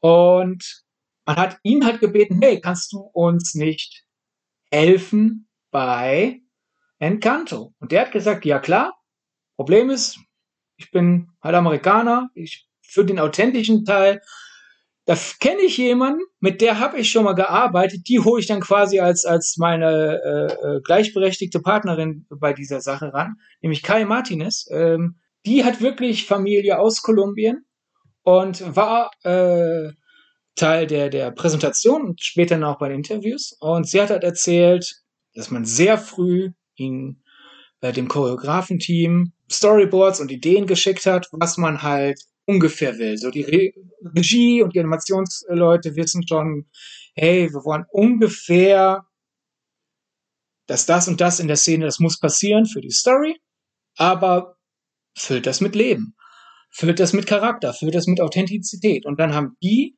äh, Choreografien äh, entwickelt, die dann auch gefilmt, damit man halt für die Schrittfolge Referenzmaterial hat. Und äh, wie, wie, wie halt in der Präsentation Kai Martinez erzählt hat, äh, war was dann so, dass dann teilweise das Choreografie-Team Ideen hatte, die dann den Rest des Films beeinflusst haben. Zum Beispiel hat ja Mirabelle, äh, in Mirabelles Familie gibt es eine, die sehr gut hören kann. Und das Choreografie-Team kam auf die Idee, hey, wenn die so gut hören kann, dann geht sie sich bestimmt selbst auf die Nerven mit ihren eigenen Geräuschen. Also wird sie immer versuchen, möglichst leise zu sein. Also würde sich wie so eine Katze bewegen, mehr so auf den Ballen gehen. Und dadurch haben sie dann halt in der ersten Szene, die sie choreografiert haben, dieser Figur katzenhafte Bewegung gegeben. Einfach generell einfach katzenhaft tanzen. Dann kam halt das Animationsteam, oh mein Gott, natürlich, was seid ihr für Genies? Wir geben der Figur generell etwas mehr katzenhafte Attribute, worauf dann andere Sachen ja auch nochmal bearbeitet werden mussten. Da sind wir so ein bisschen bei dieser wechselseitigen Beziehung und ich, ich, ich finde das faszinierend. Ja, vor allen Dingen hat es halt was von dieser Genauigkeit, das hast du, das hast du mir, glaube ich, sogar mal erzählt im Zuge eines Podcasts, dass du, glaube ich, irgendwie im Hinblick auf ein ähm, auf einen Pixar-Film geführt hast, wo es darum ging, dass ein Animator gesagt hatte, unsere Arbeit ist so genau, wir lackieren quasi auch die Unterseite einer Schublade. Wir glaub, schleifen. Das hast du mir mal erzählt. Wir schleifen die Unterseite. Oder wir schleifen ja. sogar, genau, obwohl man sie gar nicht sieht. Und ich weiß noch, das erste Mal, äh, nein, nicht das erste Mal, aber wo mir das zum Beispiel auch sehr bewusst wurde, wie genau da die Vorbereitung war. Ähm, ich erwähne immer wieder gerne, dass zum Beispiel in Die Eiskönigin, der ja im skandinavischen Raum spielt, dass da die Pferde, die dort ähm, animiert sind, dass das halt wirklich, äh, die wurden nach norwegischen Pferden animiert. Und das sind halt so Dinge, die weiß man nur wenn man halt wirklich vor Ort war und sich das angeschaut hat. Und das jetzt folgt natürlich diese Animation der Gangart dieser Figur, die du gerade sprachst. Das folgt ja nun tatsächlich keinem realen Vorbild, aber es ist für mich halt einfach ein weiterer Beweis, mit was für einer Akribie man hier wirklich versucht, ein Universum zu erschaffen, die auch oder das auch nicht nur damit zusammenhängt, wir wollen halt in diesem Universum eine Geschichte erzählen und wir brauchen halt irgendetwas, womit wir, wo, wo wir die Geschichte halt erzählen können, sondern da wird sich wirklich explizit darüber Gedanken gemacht, wie man eine Welt ja mit Leben füllen kann und apropos mit Leben füllen, das ist ja eben auch noch ein Part. Ich nehm, übernehme hier einfach tatsächlich mal eher so ein bisschen den Review-Teil. Ja, gerne. Der, der diesen Film ausmacht, nämlich dass dieser Film lebt. Und da komme ich eben auch wieder zur Anfangssequenz zurück, wo halt, wo wir halt sehen, wie dieses, dieses Haus, ähm, in dem die, ähm, äh, die Madrigals leben, wie das eben auch lebt, wie da die ähm, Dachschindeln hochgehen, die Treppenstufen, das Holz, wie das halt zum Beat der Musik, wie es halt den Beat teilweise vorgibt, als wäre dieses Haus lebendig. Und so lebendig wie dieses Haus ist, ist der ganze Film so, so dass ich halt witzig finde, dass der Slogan oder der, die Subline lebendiger als das Leben, dass das quasi schon für, äh, sag schnell, ähm, wie heißt denn der andere? Ich weiß nicht, worauf der hinaus Dia de los Muertos. Der ah, ja, Dia, Coco, Dia der hatte, der hatte die deutsche Subline lebendiger als das Leben. Und ähm, deshalb fand ich es irgendwie witzig, dass das quasi schon weg war, weil das hätte auch auf den Film sehr gut gepasst. Ja, ebenfalls vor allem, ich finde äh, diese einerseits die Echtheit, aber es zeigt auch einfach den, den, den Willen nach Teamwork, weil wenn wir nach, wir müssen nur ein bisschen nachdenken. Uns wird Filme, uns würden Filme einfallen, wo eine Figur in einer Szene wirklich was sehr klar ausdrückt, was zu ihrer Persönlichkeit passt, und dann ist es in dieser einen. Mhm. Ja, also man hätte halt auch ähm, Encanto so animieren können, dass äh, diese katzenhaften Attribute nur in den Tanzsequenzen vorkommen, weil haben keinen Bock, den ganzen Rest, den wir schon gemacht haben, umzuschmeißen. Dann tanzt sie halt katzenhaft, ist aber sonst nicht katzenhaft. Stattdessen, wow, super, danke, machen wir. Die Figur ist jetzt nochmal neu, hat ein neues Attribut. Wir ändern so ein bisschen bereits fertige Szenen und die sehr beeindruckend einfach. Und äh, ich glaube, es hat natürlich auch sicher geholfen, dass Kai Martinez so eine ansteckende Persönlichkeit ist, weil, wie ihr gleich im Interviewclip hören wird, ich habe sie einfach mal gefragt, welche Figur sie am schwierigsten zu entwickeln fand. Und während ja, wir erinnern uns, das Animationsdepartement so, ja, Mirabelle war schwer, so irgendwie da rausfinden, dass sie auch schwer sein soll, wird uns da nicht stressen müssen. Das war ein Prozess. Und ja, Kai Martinez Antwort auf welche Figur fandst du am schwersten zu entwickeln, war es eine ganz andere. Viel Spaß. Hmm, the hardest, I would say, is there hard? I don't know if they were hard. I think what was so e- like fun. It was more mm-hmm. fun. Like it was a good challenge. I think we we approached each character as a as a challenge because we were given so much wonderful context from the storyboards and the layout from the directors and the production crew to the music and to the amazing music by Lin Manuel Miranda to that he created these lyrics, these melodies. They, you know, the again, the music, which was a driving force for us. So I feel like we were given all the ingredients we needed to make to cook, right? Yeah. So yes all we had to do from that point on was kind of just move through, tell the story through dance. So that was, okay. it was a fun challenge for us. Ich habe dann aus Jux einfach die Frage umgedreht. Und meine, wenn sie halt sagt, es gibt keine schwierigen Figuren, habe sie gefragt, welche Figur am einfachsten war. und die Antwort war äh, dann äh, äh, eloquenter, als man denken würde, weil man könnte ja auch fast sagen, so, hä, natürlich gab es auch keine, gab es dann auch keine. Auch eine legitime Antwort gewesen. Äh, stattdessen kam das. Well, you know, physically, physicality wise, I think I connect a lot to Isabella in the way that I dance and the way that I move. I did personify her in the in the in dance sequences um as well. And she's very graceful and she's very we gave her a very like, oh, like prima donna model energy, which was so fun to have.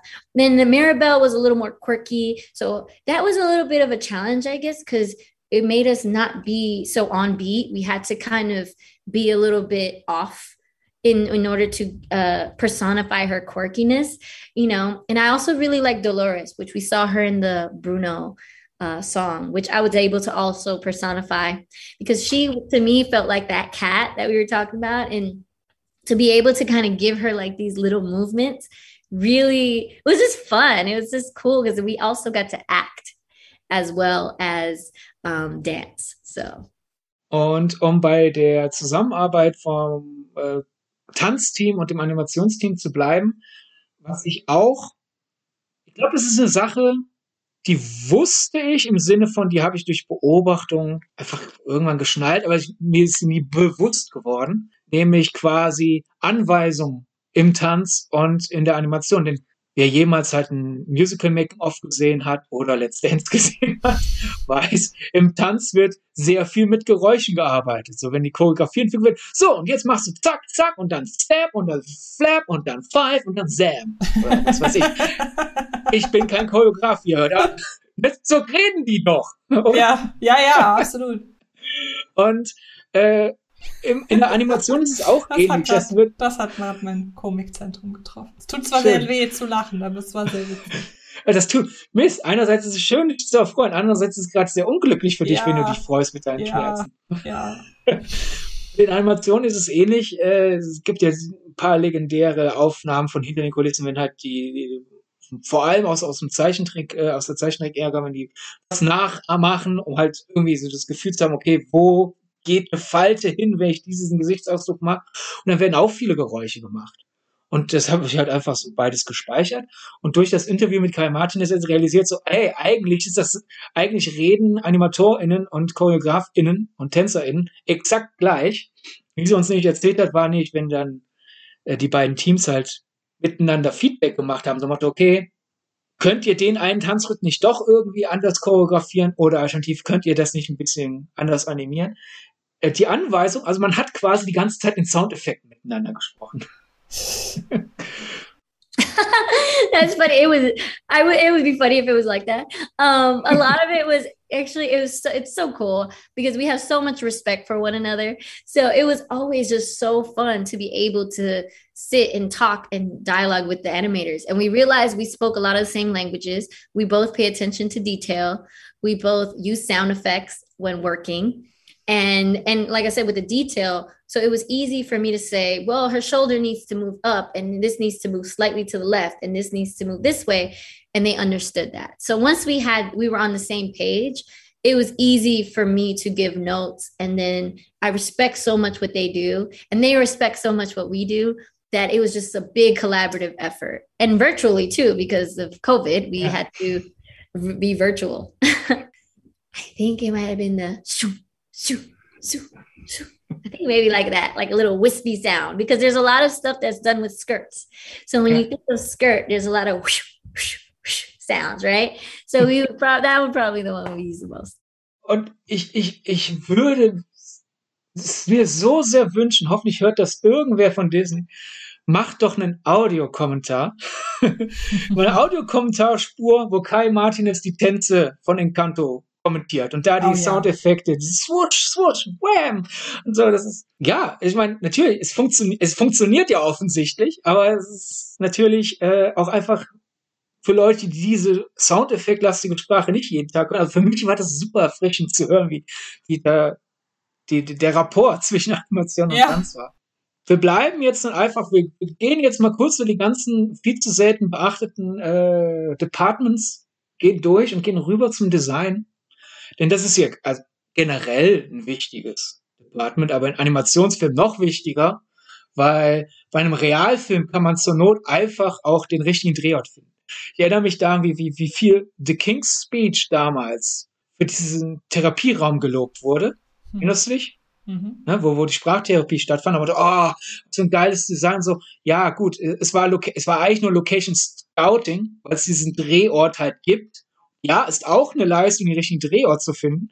Wenn man dann aber ein paar Jahre später rausfindet, es gab zum Beispiel auch einen schwulen Porno, der denselben Drehort hatte, ja, siehst du halt so, es ist teilweise einfach nur Glückssache, den, den Ort zu kennen. Ne? Und ja, das, O- das Oscar-prämierte Drama und die, dieser schwulen Porno, die haben dasselbe Set. Ja, Leistung. Und Bei Animationsfilmen musst du ja alles erschaffen. Und ähm, ja, deswegen ist so das, das, das Design Department s- sehr, sehr wichtig. Denn du kannst da nicht einfach sagen, ja gut, wir drehen das halt da. Offensichtlicherweise. Und ich wollte dann äh, von Lorelei Beauvais, die ähm, für, für das äh, Produktionsdesign von, von Encanto sehr entscheidend war. Einfach mal wissen, wie, wie sieht's für Sie aus? Weil ich konnte mir schwer vorstellen, gerade in einem Film mit Magie, ist es einfacher, sich Dinge einfallen zu lassen, weil ist ja eh alles möglich. Oder ist es eher schwerer, weil die Möglichkeiten einfach erdrückend sind. Und äh, ja, für, für äh, Lorelei Beauvais gab es da eine klare Antwort und die hören wir jetzt. Yeah, well, at the beginning it was harder because there were no rules. So mm. we were just coming up with ideas of how the magic works, how the house works, how it moves. You know, like we, we had crazy, crazy ideas that uh, maybe were, were not as tangible but uh, as as the rule starts to to get uh, you know implanted you know by directors uh, uh, you know it gets more specific and it becomes easier. So as okay. the as the more the more rules the more clear it is for us okay yeah. You know to, for us to to kind of manage yeah im Detail gab es äh, für für Sie dann auch, auch noch Herausforderungen äh, besonders schwierig waren das ist eine Sache die waren auch wieder in der Präsentation muss ich jetzt also leider zusammenfassen, habe ich keinen Clip. Äh, das Haus wurde sehr oft umgestaltet, vor allem die Küche. Also ein bisschen so die Aufgabe, okay, für welche Szenen brauchen wir die, wie viele Figuren rein? Und hey, uns ist gerade was bewusst geworden über die Einflüsse an genau dem Ort, wo, wo innerhalb Kolumbiens, wo das ungefähr spielen soll. Also ist das gerade unauthentisch, was bisher gemacht muss, was umändern. Da wurde viel gemacht, aber wie sie jetzt auch erzählt, gab es zum Beispiel eine Herausforderung mit diesen magischen Türen, hinter denen sich die verschiedenen Zimmer der Madrigal-Familie befinden. Not individually, but as a group, the house was quite challenging to mm-hmm. get. And there were a lot of iterations, but we, working with a modeler, we all sat in the room and just kind of did drovers and got back and forth. Uh, another thing, uh, there were a lot of iterations was the doors, the magical door designs. Uh, and doing those, uh, there was a lot of, you know, because we wanted to make sure it was easy to read. You know, the magic is like each character with their iconography, and each just had to read from far away and quick. So it was a, a lot of uh, iteration that I had to do on that.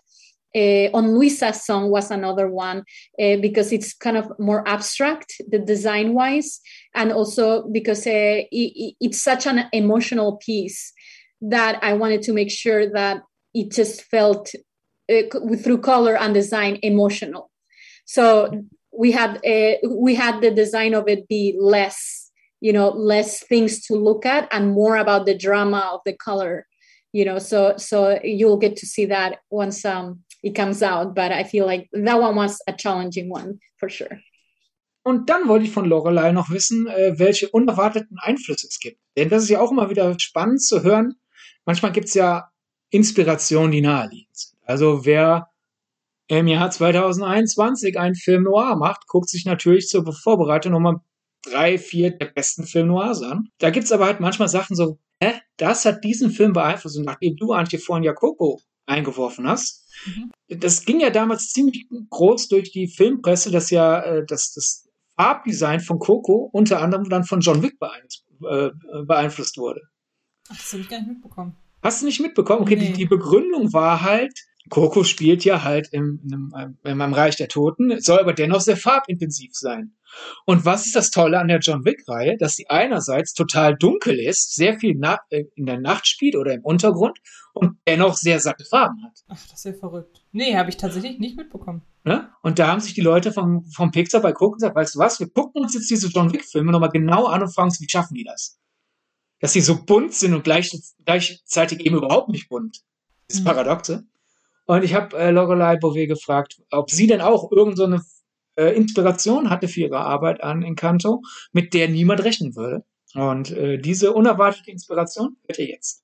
Uh, for example, you know, we have uh, amazing, uh, you know, like musical, you know, songs in this film, and, and uh, each of them, you know, we looked at different, you know, designs, but it's not just weird like we always try to support the story and characters at least in our department with that's number one goal and then mm-hmm. you know, for example for bruno's song as you saw yesterday the color script uh, creating that you know and then you i, I start looking at like you said, some my different uh, references. So I mean, I, I look at uh, some Tim Burton films, oh. like uh, Beetlejuice, uh, just because. Uh, uh, Bruno, the character, his uh, color palette is into the greens, and and he's got a kind of the green glowing eyes, and he's got these visions, right? So green is sort of his color, and and I when I was doing the script, I, I was like, oh, I I think there might be a scene on Beetlejuice that has that green sort of lighting. So maybe you can incorporate it here. So yeah uh, for sure i mean I, at least personally and the are and the production designer ian gooding too. We always look at just different films live action films to just get references. So for sure any other art we look at always you know and but uh, always with the foundation of uh, you know the real place uh, of Colombia, inspired by you know, and we look with consultants working closely. But then on fantastical moments of the songs, then there's a little bit more freedom, you know, to play around with yeah. those like, weird ideas and and and fun ideas. So. Wobei ich sagen muss, jetzt wo man es weiß, fällt es für mich äh, anders als selbst wo ich es weiß, John Wick und Coco zusammen kriegen es immer noch so, so wow. Hingegen, dass ähm, die Szenen rund um Bruno ein bisschen von Beetlejuice beeinflusst sind. Ja, ich finde zumindest das, das Figurendesign, ne? Also ich glaube, ja. da kann man schon auf jeden Fall was Und so dieses leicht, leicht Giftgrüne da so einfach. Ja, genau. Dieses, aber halt so, so ein leuchtendes Giftgrün, also eher so, so ein bisschen so atomar Giftgrün. Ja.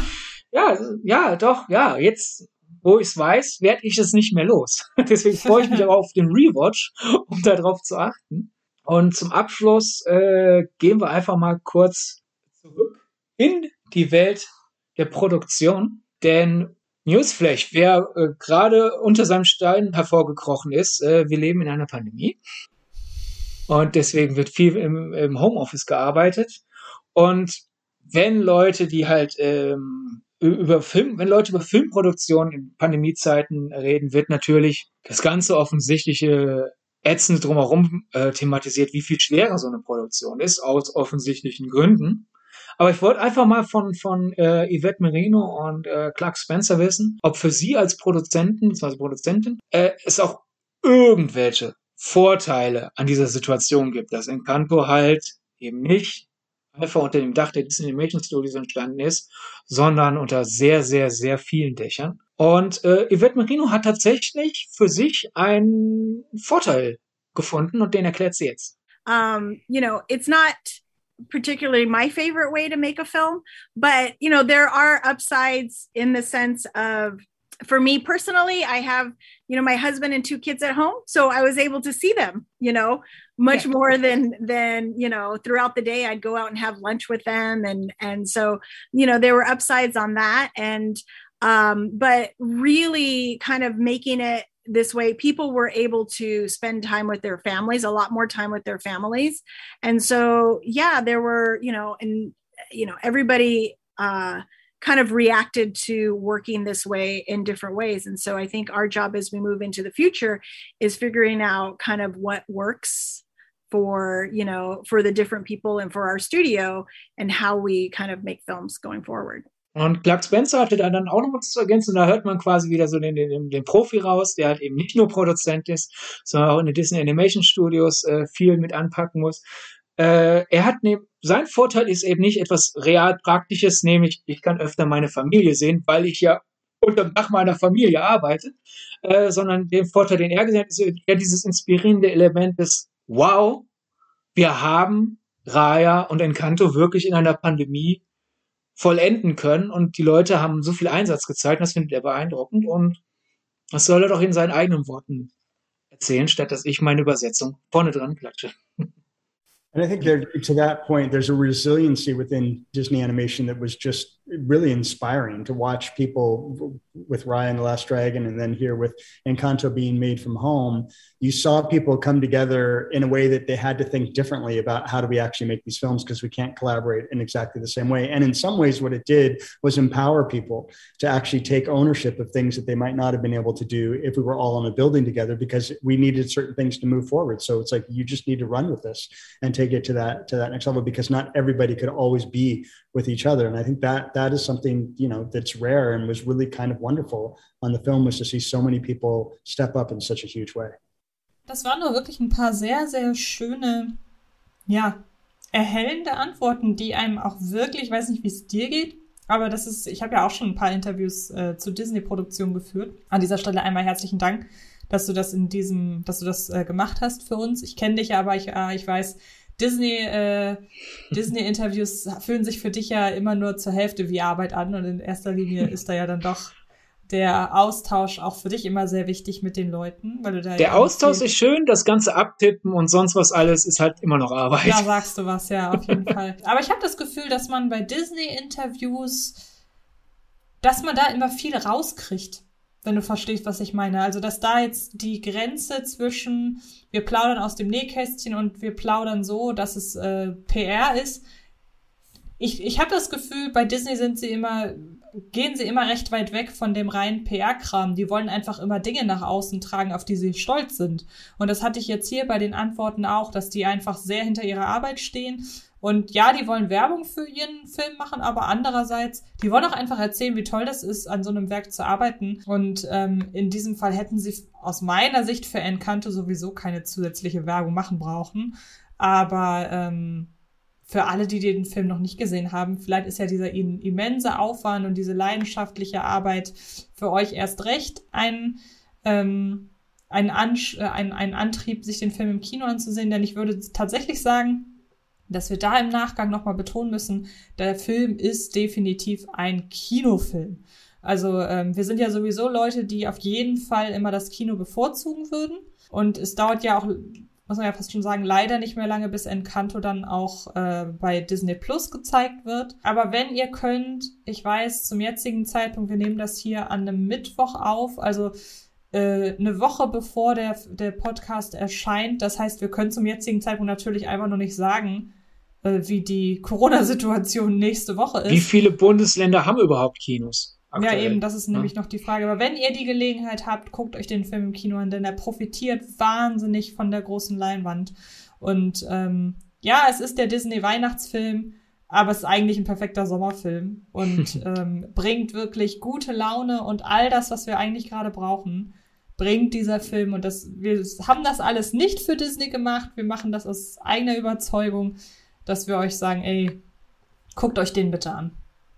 Ja, vor allem, ich glaube, es ist noch nicht mal so, dass der, ist jetzt nicht so, dass der Film die große Leinwand braucht, weil der, wird, der funktioniert auf der kleinen auch. Also die ersten 30 Minuten Interviewvorbereitung durfte ich auch, auch nur zu Hause schauen. Da hast du Aber recht. Ja. ihr tut euch, als wenn ihr ins Kino gehen könnt und dass ihr damit komfortabel seid, ist ja immer ein bisschen auch von der Familiensituation abhängig und gesundheitlich und so. Aber wenn ihr ins Kino könnt und da das eine sichere Sache ist, tut ihr euch einfach was Gutes, weil wirklich mit Vorfilm rund zwei Stunden einfach in den dunklen Raum eingesperrt sein sozusagen und dann strahlt von der Leinwand diese farbenfrohe, vitale Welt, die äh, so viel atmet, äh, auf einen herab.